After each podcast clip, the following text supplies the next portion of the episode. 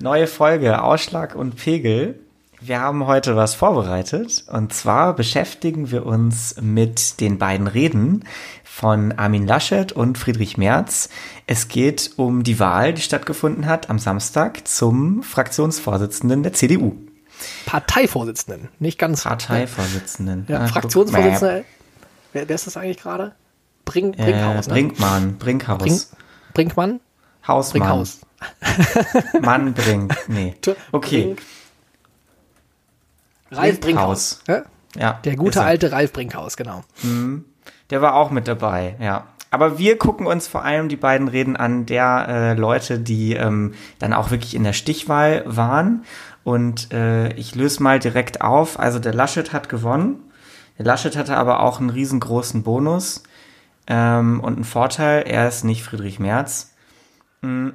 Naja, und, das war, äh, glaube ich, der größte Vorteil, wirklich, den man bei dieser Wahl haben konnte. Das auch, glaube ich, das ganze Netz war nach der Wahl, nach dem Ergebnis nur voll von, oh Gott, sind wir alle glücklich, dass es nicht März geworden ist. So wie ich mich selber auch übrigens gefühlt habe. Aber es ist irre, wie die Resonanz ist. Es gab ja sogar eine Petition gegen Friedrich Merz.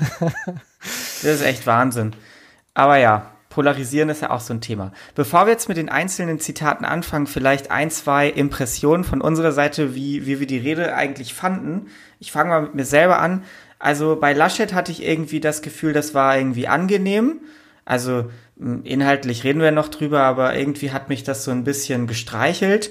Und am Ende von der Rede von März hatte ich irgendwie ein bisschen Angst. Und wie war bei dir? das emotional eingeordnet, perfekt, glaube ich. Das ist ging zu allen. Äh, ich hatte nach März Rede hatte ich nicht mehr so viel Angst, weil ich dachte, die war so grottenschlecht vorgetragen und nicht gut organisiert und auch nicht gut vom Verlauf her. Die hat so gar keinen abgeholt äh, und da ist keine Emotion drin, dass äh, ich zumindest gedacht habe, boah, jetzt kann Laschet gewinnen. Deswegen hatte ich da nicht so viel Angst beim März, aber du hast recht. Also Laschet kam, kam auf jeden Fall sehr ähm, ja, nett einfach rüber und hat halt sehr, ähm, ja, hat mit den Leuten halt, obwohl keiner im Saal war ne, beim digitalen Parteitag, hat schon äh, Nähe irgendwie organisiert. Ne? Hat geschafft, dass man da stand und persönlich angesprochen war, hat viel gelacht, in die Kamera geschaut, hat die ganzen äh, Social Skills ausgepackt, die er als Ministerpräsident jeden Tag übt. Ne? Und äh, da merkt man irgendwie, der, der Mann kann Sympathie ne? und er kann irgendwie mit den Leuten so menscheln. Ja? Und das war bei Merz schon in dem, der Art und Weise, wie er an, ans Pult kam, war das irgendwie weg. Also ich glaube, der lebt sehr viel von Bestätigung. Und wenn nicht mal Applaus da ist, funktioniert's nicht. Also das hat zumindest äh, war so das Gefühl während der Rede. Aber kommen wir vielleicht noch ein bisschen detailreicher rauf. Ich habe auch einen, einen kleinen Ausschnitt mit reingenommen, wo das vielleicht noch mal ein bisschen sichtbar wird, ja. Ja, spannen wir die Leute nicht so lange auf die Folter und hauen wir das erste Zitat rein, oder? Okay, wir fangen mit Laschet an. Ähm, ja, der hat auch, ja, der hat auch was zu äh, der großen Aufgabe der CDU äh, in der Zukunft äh, gesagt und da hören wir mal rein. Irgendwann kommt immer der Moment, in dem man Tacheles reden muss. Und dieser Moment ist jetzt. Es gibt viele Menschen, die vor allem Angela Merkel gut finden und erst danach die CDU. Das Ansehen der Bundeskanzlerin bei den Menschen hier und international lässt sich in einem Wort zusammenfassen. Vertrauen. Ja, hat er recht, der gute Mann. Also ich kann das total unterschreiben, das trifft auf mich genau zu. Also ich finde Angela Merkel eigentlich ziemlich gut. Jedenfalls die Angela Merkel von drei, vier, vor, von vor drei, vier Jahren. Und die CDU, naja, so semi. Also man kann sich auf sie verlassen, auf ihre Haltungen und, und Positionen meistens. Ähm, aber ist mir ein bisschen zu konservativ. Ähm, nebenbei ist es aber ziemlich mutig, diese Aussage zu treffen. Gerade auch äh, in dieser Zeit, wo es ja gerade darum geht, irgendwie dieses große Erbe von äh, Frau Merkel irgendwie zu übernehmen, was ja wahrscheinlich dann auch einer der beiden äh, tun wird oder also vorhat. Ähm, und es ist irgendwie so ein bisschen eine unausgesprochene hast du grade, Wahrheit. Hast du gerade das Ergebnis der Wahl, hast du es wieder zurückgenommen? Also Laschet hat gewonnen. Ja, also, ich rede jetzt von der Kanzlerschaft. Ah, okay. Ja. Bin ich zu jetzt, dumm? Nee, nee, passt schon. Ähm, ja, es ist halt mutig, weil natürlich weiß das jeder, aber ähm, eigentlich ist ja der Tenor innerhalb der CDU, lass uns wieder mit Positionen überzeugen, aber das mal irgendwie zu admitten, einfach mal zu sagen, okay, es ist so und ja, damit müssen wir umgehen und das Vertrauen müssen wir uns erarbeiten, ähm, finde ich, ist eine ehrliche Art und äh, gehört zu, zu den Dingen innerhalb der Rede, wo ich gedacht habe, mhm, da traut er sich was und äh, es stimmt, absolut. Er fängt ja vorher schon an, den Bezug zu seinem Vater und den, den Bergmännern äh, noch irgendwie aufzumachen. Also menschelt da schon sehr. Und was er dann ja macht, ist total geschickt. Er geht ja, die, die große Gefühlslage in der CDU, CSU ist ja, es gibt einen Umbruch und keiner weiß damit umzugehen. Alle haben so ein bisschen Schiss vor dem Schicksal der SPD, dass man als Volkspartei auch richtig einbricht, was ja eh schon langsam und stetig passiert. Es, also auch wenn man noch gut dasteht, Stimmen werden genauso verloren und gehen auch in, in die rechte Ecke zur AfD, gehen zu, zu den Grünen und zwischendurch äh, haben die einen sogar überholt und so weiter. Das gibt's ja einfach als, als ein Schreckensgespenst, dass die ganzen ähm, auch ja, Wahlmänner und Wahlfrauen da irgendwie auch im Kopf haben mit drin. Und der spricht's halt an. Ja, und das ist neu eigentlich. Ne? Sonst wird immer nur gesagt, wir müssen Wahlen gewinnen und es ist herausfordernd.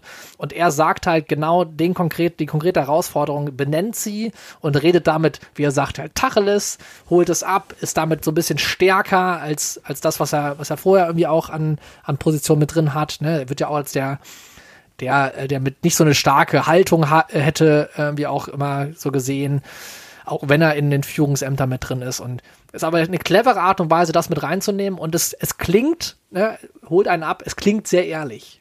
Ja, und das ist schon mhm. äh, auf jeden Fall ein guter, guter Zug vom Redenschreiber, wer auch immer es war, da mit reinzusteigen. Nicht der von Löw, ne? Nicht der von Löw, ja. ja. So, äh, next, oder? Ja, dann gehen wir direkt rein. Ein Thema nämlich, ähm, was ist die Aufgabe so politisch für die CDU in der nächsten Zeit und für die, für die gesamte ja, Demokratie so ein bisschen, ja, weil der hat auch äh, von Amerika anfangs ge gesprochen, von dem Sturm des Kapitols und dem Angriff der Demokratie, die, der auch hier äh, ja, also passiert und auch als große Herausforderung zu bewältigen ist. Mhm. Wir müssen integrieren können, eine Gesellschaft zusammenhalten, sehr unterschiedliche Menschen zusammenführen. Das ist harte Arbeit. Man muss zuhören, man muss Unangenehmes hören, man muss auch mit Menschen zusammen verhandeln, die man vielleicht nicht so mag. Aber am Ende Kompromisse suchen und Lösungen, die die Menschen von uns erwarten. Ja, was, was mir bei dem Zitat vor allem auffällt, ist Gesundheit, wenn ich es ähm, vergleiche mit der Rhetorik von Merz, ohne dass wir jetzt zu viel vorwegnehmen, ist es, ähm, also das erste Wort ist ja schon gleich irgendwie integrieren, es ist eine integrative Sprache. Äh, Kompromisse finden, Lösungen finden, einander zuhören. Also der redet ja, als käme der gerade vom, vom NLP-Seminar nach Hause. Und ähm, es ist eigentlich nicht das, was man sich unter hitzigen Debatten im Bundestag vorstellt. Es ist nicht dieses Hau drauf und es wird nicht gerungen und gekämpft um, um Positionen, um Interessen, sondern es wird so gemeinsam gearbeitet oder vielleicht sogar erarbeitet. Das ist, also das steht ja sinnbildlich für einen Politikstil, den er vermitteln möchte, den er irgendwie auf sich auch ähm, schreibt, nämlich irgendwie Landesvater, NRW, ich kann mit allen und ähm, alle, also ich höre allen zu und das schätzen die Leute eben auch an mir.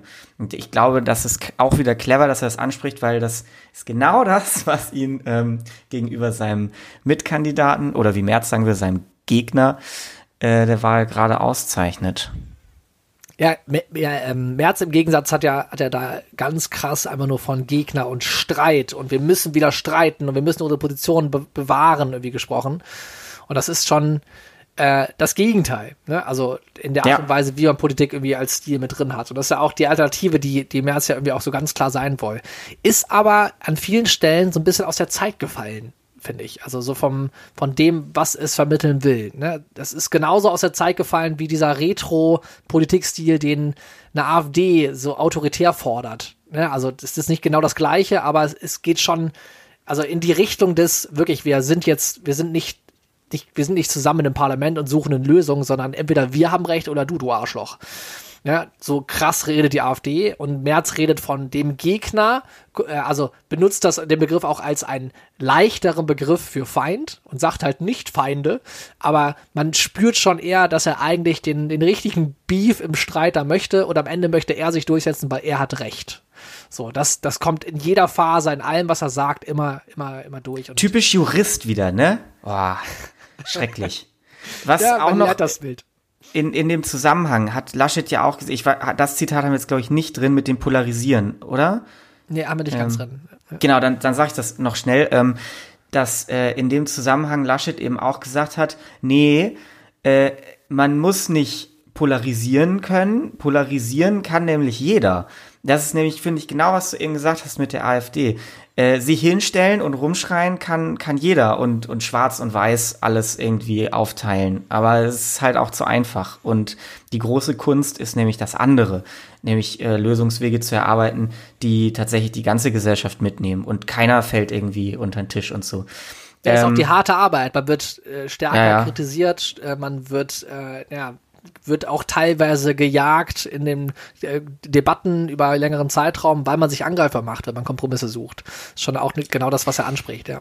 Was man vielleicht noch betonen muss, also wir unterhalten uns ja jetzt rein über den Inhalt der Rede. Also wenn man das jetzt noch in Verbindung setzt zu dem, was, also wofür Laschet steht, seine Position und ob das tatsächlich zutrifft auf den Politikstil, den er, den er da macht, ähm, das ist nochmal eine ganz andere Frage ähm, ob das dann auch tatsächlich irgendwie der Wahrheit entspricht. Und äh, man wird ihn natürlich auch in, also an dem messen, was jetzt in der Zukunft kommt. Aber ähm, wenn wir uns allein angucken, was er an der Stelle sagt, hört sich das erstmal ziemlich vernünftig an. Ja, und vielleicht äh, mit einem spannenden, schönen kleinen, äh, weiteren rhetorischen äh, Hieb, würde ich mal sagen, auf seinen Mitkonkurrenten. Gehen wir weiter rein. Hören wir nochmal rein.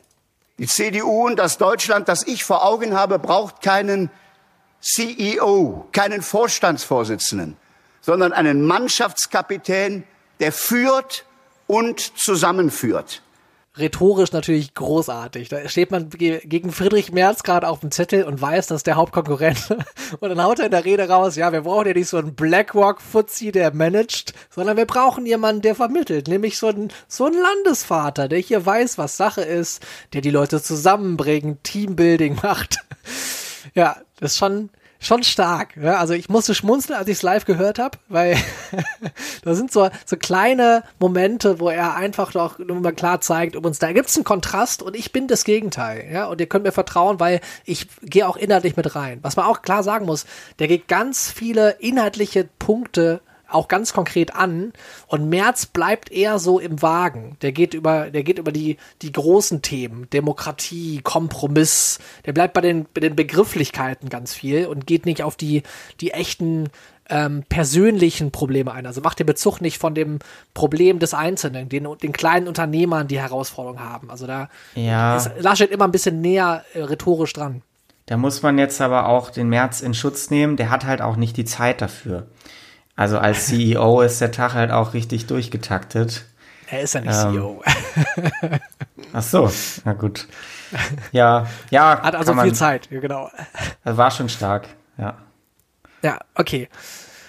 Ähm, dann gehen wir nochmal, äh, also ich würde das erste vom, vom März direkt mal reinnehmen, weil das ich so, so spannend finde. Also wir haben, gehen mit auf Laschet gleich noch in Kontrast, glaube ich, ein. Gucken wir mal, wie, wie das so zusammenpasst gleich. Aber ich habe einen Start zum März, äh, den ich unglaublich gut finde, um zu zeigen, ähm, wie der so ein bisschen tickt oder was zumindest der Gedanke der Rede von ihm, wenn er sie selber geschrieben hat, was ich mir gut vorstellen kann, äh, irgendwie war. Weil der startet mit, mit so zwei Botschaften und wie er das sagt, finde ich einfach schon, äh, also ich würde viel reindeuten, mache ich gleich mal. Wir hören erst rein. So jo. machen wir heute diesen digitalen Parteitag und die erste Botschaft dieses Tages an unsere Partei, aber auch an die Bürgerinnen und Bürger unseres Landes lautet, so geht Digitalisierung.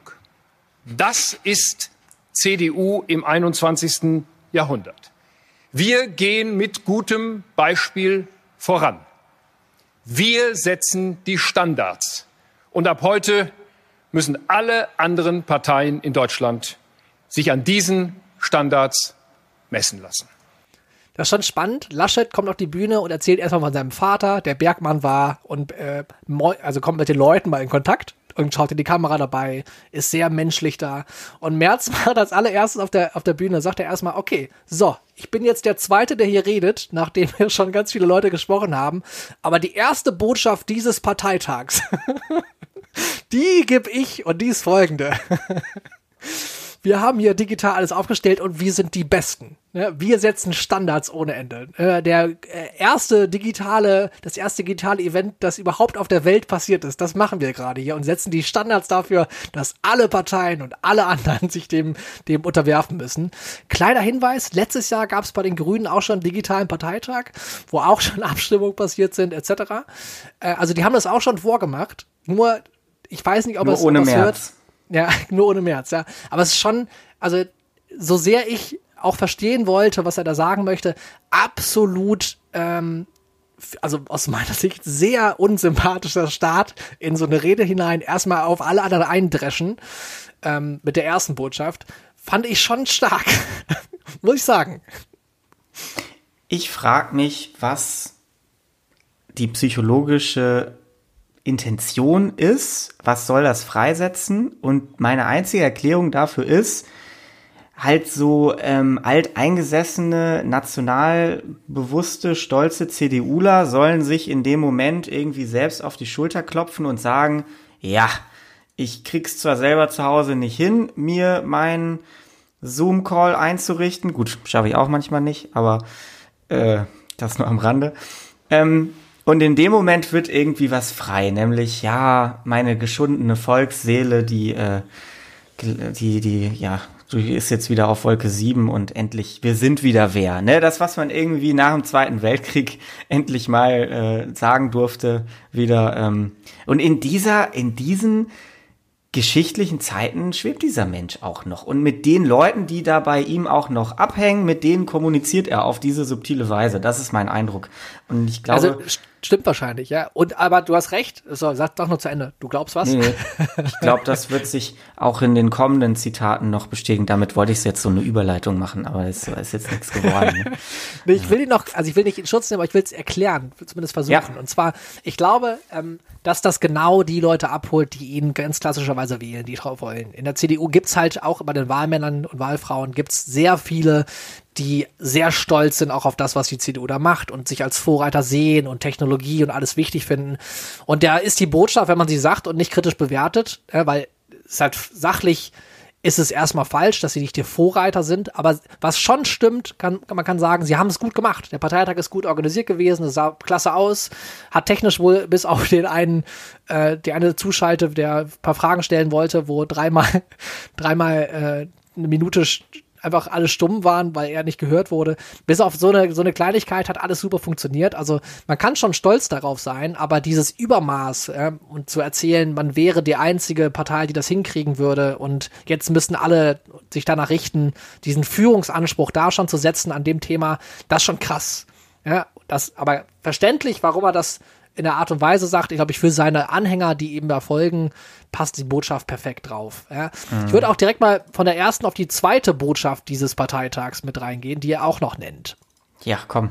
Und deswegen ist die zweite Botschaft des heutigen Tages, wir sind als deutsche Christdemokraten fest entschlossen, diese nächste deutsche Bundesregierung auch wieder zu führen. Was ich da spannend finde, ist das zweite Thema, was er setzt. Also er fängt die Rede quasi mit diesen zwei Botschaften des Parteitags an. Also ich finde es rhetorisch großartig, dass er der einzige Mann auf der, also der einzige Mensch da überhaupt ist, der überhaupt Themen setzt an dem Tag. Zumindest laut ihm. Aber das zweite Thema, was er setzt äh, und was irgendwie auch die Rede so ein bisschen ähm, in Spur bringt, ist, äh, naja, dass er Kanzler wird letztlich. Ja, der Führungsanspruch an das Land.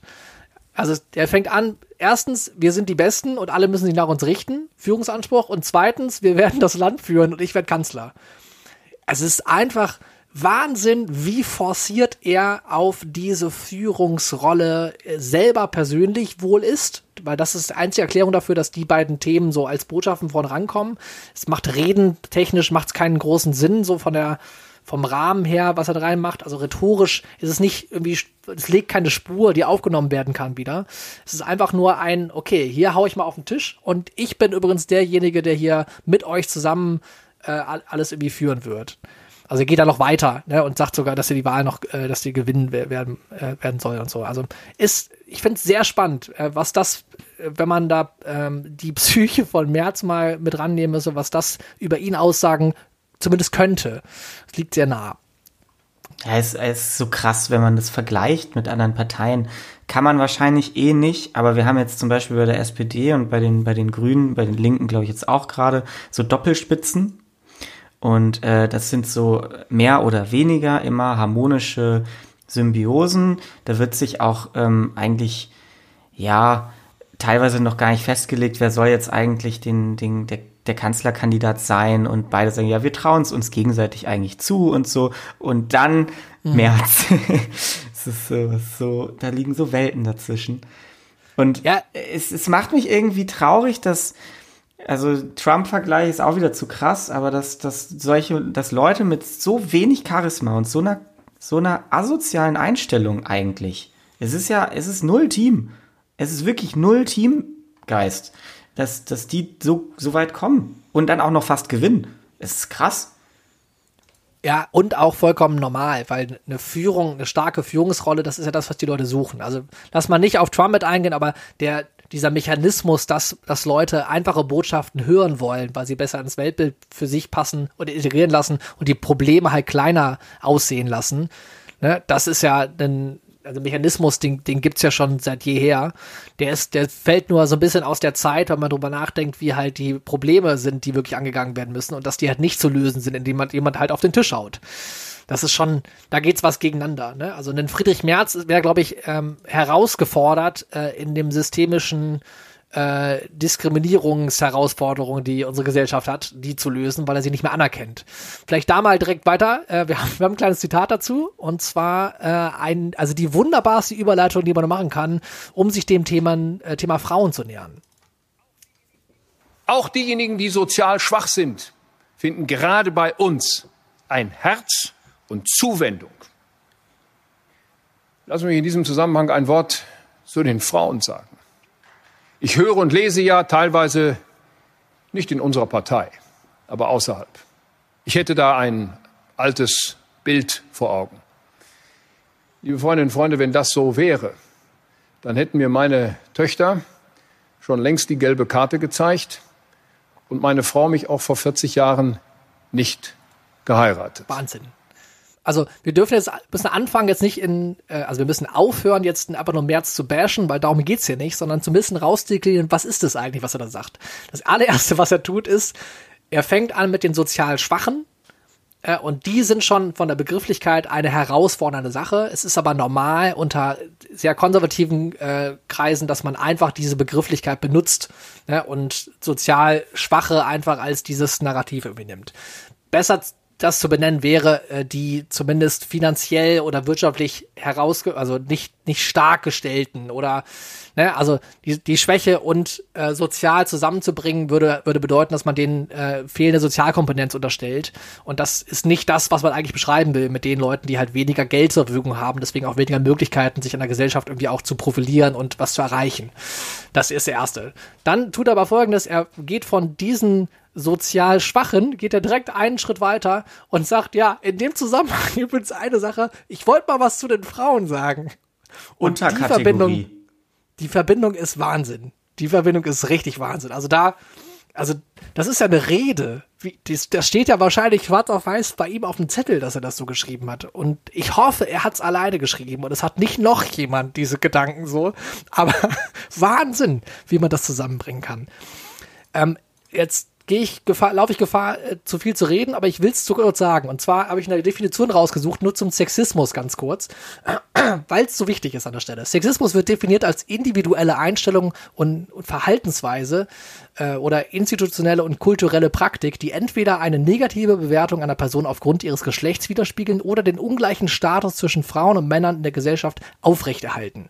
Was er da macht, ist genau das zu tun, weil er äh, das tun, weil er er macht genau das, weil er einfach nur negiert, dass es überhaupt strukturelle Diskriminierung Frauen gegenüber geben würde. Es gibt keine Nicht-Gleichstellung, es gibt keine Herausforderung, weil, ey, wenn man sich mit Frauen beschäftigt, dann äh, ist doch alles gut. Ich kenne, ich habe, äh, ich habe keine kein Problem mit Frauen und es gibt keine Herausforderung, weil ich habe eine Frau und Töchter und wir haben Merkel und es funktioniert alles. Ich kann nicht sexistisch sein. Es kann keine keine große Herausforderung da irgendwie bestehen. Und das ist ähm, eine eine Verbindung, die es unglaublich, äh, also die unglaublich klar macht, dass er diese Herausforderung einfach nicht sieht für sich. Und er geht ja damit auf die Kritik ein, dass er ein altes Bild hätte. Ja, aber ja, die einzige, ähm, einzige Ausweg, den er hat, ist halt so ein, ja, ein Nicht-Argumentieren äh, mit einfach dem Bezug zu, naja, ich kenne eine Frau. Das ist so, als wenn man ein Unternehmen sagen würde, ja, wir haben doch, wir haben doch irgendwie auch einen Behinderten hier eingestellt. Wir sind auf gar keinen Fall diskriminierend, ja, obwohl wir nur Treppen haben und der die Treppe hochschlurfen muss. Das ist ja Quatsch. Ja, also zusammengefasst, also die, die Aussage, die kannst du so unterschreiben von ihm. Danke, dass du mir gut zugehört hast. ich, ich, ähm, ja, fand, ja, also es war jetzt ein bisschen kompliziert, was du gesagt hast, aber ich kann mir ja auch noch mal die Folge anhören. ähm, vielleicht muss ich ja noch mal zurück. Aber ja, voll. Also es geht gar nicht. Ähm, ja, vielleicht können wir Armin Naschet das schöner sagen lassen.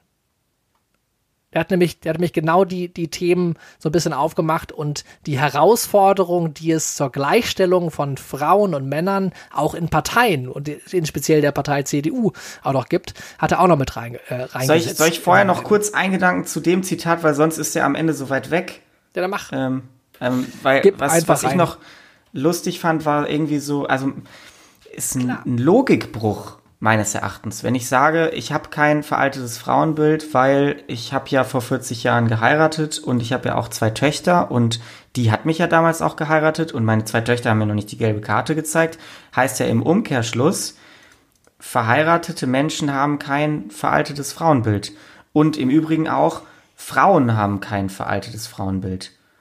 Und beides ist ja absolut Quatsch, weil man muss ja differenzieren. Es gibt ja auch in der Kategorie verheiratete Menschen, Menschen mit einem alten und modernen Frauenbild. Und in der Kategorie Frauen gibt es ja auch konservative und vielleicht eher progressive Menschen. Und ähm, diese Verleugnung dieser Komplexität ist eigentlich an sich schon eine Sauerei, weil ähm, es blendet so viel aus. Es, es rückt so, es, es ist wieder dieses Schwarz-Weiß-Ding und, und so eine billige Ausrede, ähm, das, das geht, finde ich, gar nicht. So, das musste raus. Jetzt können wir gerne. Du hast es auf jeden Fall viel klarer zusammengefasst, was ich auch schon äh, angefangen habe zu sagen. Insofern, merci. So. Laschet und die Frauen, schöner Kontrast, wie ich finde. Wir hören mal kurz rein. Wir haben Frauen in Spitzenämtern. Die Kanzlerin, die Kommissionspräsidentin, die Verteidigungsministerin, doch die erste Reihe repräsentiert nicht die ganze Partei. Wir brauchen mehr Frauen bei uns. Ihre Meinung, ihre Stärke, ihre Erfahrungen, ihr Wissen, gerade auch in den Parlamenten. Ja. Punkt. Was soll man dazu sagen? Ist halt, ist für viele, glaube ich, innerhalb der CDU unangenehm. Ähm, und es ist immer schwierig, sich mit den eigenen Unzulänglichkeiten zu befassen. Und da geht es jetzt auch gar nicht um charakterlich, sondern äh, institutionelle Unzulänglichkeiten. Und eine davon ist in der CDU Frauenanteil. Und wie er sagt, nicht in den Spitzenämtern vielleicht, aber ähm, auf den, auf den äh, zweithöchsten und Abwärtsebenen. Ähm, und das mögen vielleicht die Leute, die März favorisieren, einige von denen mögen das vielleicht auch nicht, dass es so stark thematisiert wird. Es führt halt kein Weg dran vorbei wenn man ehrlich ist. Und da ist er halt wieder einfach ehrlich. Ehrlicher als März jedenfalls. Ja, er spricht sehr, sehr klar an, einfach, dass nur weil irgendwo äh, na, vermeintlich Gleichberechtigung herrschen würde, dass es die strukturelle Dimension von Diskriminierung, von Geschlechterrollen einfach auch, auch weiter gibt. Und das ist, das ist einfach als, als jetzt aktueller CDU-Vorsitzender ist das auf jeden Fall äh, ist erfreulich, dass die CDU das so drin hat, nachdem jetzt Merkel und auch Annegret Kramp-Karrenbauer AKK äh, als die Frauenfiguren jetzt in der Führung äh, weg sind, ist zumindest erfreulich, dass das jemand übernommen hat, der das weiter äh, präsent hat und weiß, dass das eine Herausforderung ist. Beziehungsweise der das sagt. Ja, also ich nehme Laschet da schon ab, dass er, dass er das äh, auch meint, was er sagt an der Stelle. Ja, was er dann macht, ist eine andere Frage, ja. Ja. Ja. Sollen wir das nächste Zitat angucken? Ja, dann schauen wir mal hier. Ähm, also ich habe noch eins rausgesucht, was ich auch ganz, ganz spannend finde, nur von der ähm, von der Art und Weise, wie er mit Corona umgeht. Und jetzt sind wir wieder bei März. Und zwar ähm, hat er einfach mal aufgemacht, wie man damit umzugehen hat oder was da für Möglichkeiten da sind. In einer solchen Situation gibt es zwei Möglichkeiten zu reagieren. Wir können vor Angst auf den nächsten Tag und die nächste Woche schauen. Wir können aber auch Mut und Zuversicht geben und den Menschen sagen, es gibt eine Lösung. Wir kommen heraus aus dieser schwierigen Zeit. Die Lösung bleibt er übrigens schuldig. Das heißt, er erzählt nicht, was er jetzt machen würde oder was genauso tun wäre, sondern redet danach noch sehr lange weiter davon, dass alles gut wird. Es wird wieder ein normales Leben geben. Die Unternehmen schaffen es alle. Es wird alles super.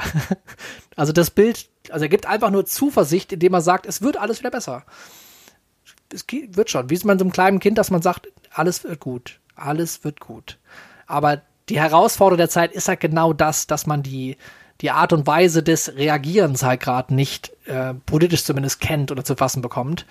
Und da finde ich es sehr schwierig. Auf der einen Seite äh, sagt er, ja, die Leute haben Angst und deswegen kriegen sie nichts hin. Und auf der anderen Seite will er jetzt derjenige sein, der das Licht äh, mir nach vorne bringt ja, und sagt, die, das, die Lösung habe ich, aber hat auch keine. Und da das ich, fand ich spannend zu sehen, wie er genau das aufzeichnet und trotzdem nicht liefert, auch in der Rese nicht, weil da hätte man, glaube ich, auch konkret was sagen können, wenn er denn was wüsste. Ja, man muss, man muss ja auch nicht jedes Zitat immer in so einen Gesamtkontext setzen, aber hier finde ich, bietet es sich ultra an. Und zwar ist es einer der, der ähm, größten und beständ, also am beständigsten vorgetragenen Kritikpunkte an, an der Politik heutzutage ist, dass die Leute nicht konkret reden können. Dass die Leute äh, nicht, wie, wie Laschet sagt, halt Tacheles reden, beziehungsweise äh, nicht über das, über das Was, also was genau sie zu tun gedenken. Und äh, hier ist, ist es genau das. Also äh, du hast es eigentlich schon gesagt, er, er bleibt der Antwort schuldig, was eigentlich genau getun, äh, getan werden muss. Und äh, das, das ist einfach so vage und das ist genau das, was die Leute nervt. Oder beziehungsweise viele Leute nervt. Ja, wohingegen äh, Laschet in seiner Rede ähm, den, glaube ich, drei Minuten Strang hat, wo er seine, seine konkreten, äh, naja, also seine Projekte quasi, die er umsetzt, einfach nur nennt nacheinander. Als äh, Ministerpräsident, was hat er gemacht, um äh, den Kohleausstieg zu machen äh, und andere Probleme zu lösen. Zählt da halt eine Reihe auf, wo er immer auch äh, das Narrativ macht, ja, die Leute wollten das und das machen, es gab's aber, gab aber keine Lösung und was habe ich gemacht? Ich habe hab gehandelt. Und ja, Merz kann man, an der Stelle kann man sagen, ja, er war auch nicht in der Verantwortung die ganze Zeit über, also war nicht gestaltend, musste ja. nichts lösen. Auf der anderen Seite, wenn man das sein möchte, ja, und wenn man da wieder rangehen möchte und wenn man vor allem das Fass aufmacht, dass die aktuell Regierenden oder Entscheidenden, dass die Herausforderungen nicht richtig angehen würden und in Angst gerade leben, dann muss man schon liefern ja, als Kontrast. Und das bleibt da halt wirklich komplett schuldig an der Stelle. Genau, ich habe noch ähm, ein, ich, ich finde ganz, ganz spannendes Ding rausgesucht und zwar von der Rede von dem letzten ähm, Wahlparteitag zum Vorsitz, äh, wo er also März verloren hat gegen Annegret Kramp-Karrenbauer. und zwar von 2018. Und ähm, ich habe die rausgesucht, weil ich einfach nur mal ganz kurz reinhören wollte, wie er da so spricht äh, in dem im Kontrast, äh, um mal also da mal kurz drauf eingehen zu können. Okay. Hör mal ganz kurz rein. Thema Thema innere Sicherheit. Ob es uns gefällt oder nicht, viele Bürgerinnen und Bürger, gerade Wählerinnen von uns und Wähler, haben das Vertrauen in die Fähigkeit unseres Staates verloren, Sicherheit für das Land und für jeden Einzelnen bei uns auch durchzusetzen. Sie haben abends Angst. Ältere Menschen bleiben zu Hause. Jugendliche erleben zu oft in den Schulen und im Alltag bereits Gewalt und Bedrohungen. Die Bürger erwarten, die Bürger erwarten, dass der Staat die Kontrolle über seine Grenzen und auch über die Menschen, die zu uns kommen, behält. Auch dieses Vertrauen haben wir in den letzten Jahren verloren. Ja, warum, warum machen wir jetzt äh, hier Zitate von Höcke? es wird immer gefährlicher in Thüringen, besonders für kleine, blonde, süße, deutsche Frauen. Ja, es traut sich kaum noch mal jemand raus hier. Ist Nico, krass. lass dich nicht mitreißen. Lass dich nicht mitreißen. naja, was auf jeden Fall sichtbar wird, ist, also hörbar wird an der Stelle, ist, dass, äh, dass er wahnsinnig viel mehr Energie hat und sich, wie ich schon eingangs sagte, glaube ich, vom Publikum einfach tragen lässt. Wenn er die Resonanz bekommt, da ist Merz stark, da gibt er mit äh, so einem Staccato an, äh, an, ja, seinen Phrasen zumindest, gibt er eine Energie vor, die die Leute irgendwie aufpacken können. Man fühlt sich, glaube ich, wenn man Anhänger ist und wenn man den sympathisch findet, fühlt man sich schnell mitgerissen bei dem. Und auf dem Digitalparteitag war es überhaupt nicht fassbar. Keine Geschwindigkeit, keine Klarheit, hat nicht in die Kamera geschaut, also irgendwo was aufbauen wollen, weil ich glaube, da ist das das ist einfach nicht sein Ding. Ja? Also der hatte, glaube ich, mehr Herausforderungen äh, mit diesem Setting äh, des digitalen Parteitags äh, umzugehen und die Rede da mit drauf zu holen äh, und die Energie mit dran zu holen und die Message darüber zu bringen, als das einen, einen Laschet oder auch einen Röttgen irgendwie hatten. Die haben sich zumindest darauf vorbereitet, äh, dass diese, dieser Rahmen so da war, ne? wo man bei Laschet halt auch merkte, ähm, dass die ganze Rede schon so ein bisschen darauf abgestimmt war, ne, letztlich, dass er, dass er da auch kein Publikum sogar hat und für eine Kamera performt. Du hast das, hast da auch irgendwie was zugesagt, doch. Also du hattest noch erwähnt, dass die, ähm, dass er diese, diese Münze von seinem, seinem Ah, Vater. ja, ja. mm. Ja, der Laschet hat am Ende der Rede, hat er sich so ein bisschen ähm, neben das Podest gelehnt und äh, dann äh, ja eine andere Körperhaltung, eine entspannte Körperhaltung eingenommen und dann auch noch mal äh, diese dieses dieses alte Abzeichen, diese Münze von seinem Bergarbeiterpapa in die äh, Kamera gehalten und zum Schluss auch so sowieso mit so einer Pistole so auf die auf die Leute in, in die Kamera gezeigt und gesagt so äh, Verantwortung liegt bei Ihnen. Ähm, Sie haben die Wahl hier. Also wirklich diese ähm, besonderen Gegebenheiten des digitalen Parteitags für sich nutzbar gemacht. Im Gegensatz zu März. Ja, gar nicht, der junge Mann, Herr Merz. Ja, und andersrum hat es, er hat es einfach, er hat gelitten während der Rede. Ich hatte fast Mitleid zwischendurch, wo ich dachte, ja, das macht ihm keinen Spaß gerade. Ja, Und das ist schon irgendwie krass bei Merz, der diese, diese Rolle sehr gerne annimmt. Ne? Also Ja, reden, gut, reden halten. Merz hat ja aber auch schon gesagt, er macht sich nicht einfach, ne? Okay, da gehen nehmen wir den auch mal direkt. Den Anspruch habe ich formuliert. Führung dieser Partei, aber auch Führung unseres Landes. Damit Sie sich äh, keine Illusionen machen. Ich werde es mir nicht leicht machen. Ihnen aber auch nicht. Ich werde mich persönlich fordern. Sie aber auch. Zwei Gedanken zu den letzten beiden Sätzen. Das eine, House of Cards. Da gibt's äh, eine Folge, da überlegt, äh, da sagt er in die Kamera, ähm, unser lieber Kevin Spacey, ähm, Sie haben einen Anspruch auf rein gar nichts, um den Leuten zu vermitteln, irgendwie, yo, wir besinnen uns mal wieder auf unsere, äh, weiß ich nicht, was das sein soll, neoliberalen Werte. Ähm, daran hat mich das erinnert. Ähm, und der andere Gedanke war, ich habe mir die Rede äh, angeschaut und äh, neben mir saß äh, meine Frau. Und äh, Andy sagt halt irgendwie, damit, damit hat er ja auch dann geendet, äh, guckt mich an und sagt, ey, irgendwie, der, der macht mir Angst. Ich möchte nicht gefordert werden von dem. Ich will, dass er mich in Ruhe lässt. Was will der von mir? Krass. Und ja, das, äh, also diese, diese starke Abneigung, ähm, die ist schon bezeichnend. Das ist nicht gut für einen Politiker. Ja. Und, und haben auch wahnsinnig viele ja trotzdem positiv gesehen. Und ich glaube auch die Delegierten selber, die sich da in die Pflicht genommen fühlen und auch so, ähm, ja, wenn sie halt mehr so Unterstützer von vornherein waren, haben sich da nicht abgeschreckt gefühlt. Ähm, aber es ist ja auch wieder ein Kontrast, ne? Es ist genau das, dieselbe Message eigentlich, die Laschet auch sagt, nämlich, dass es nicht einfach wird und dass man zusammenarbeiten muss, ja, und dass es harte Arbeit alles wird, das zu tun.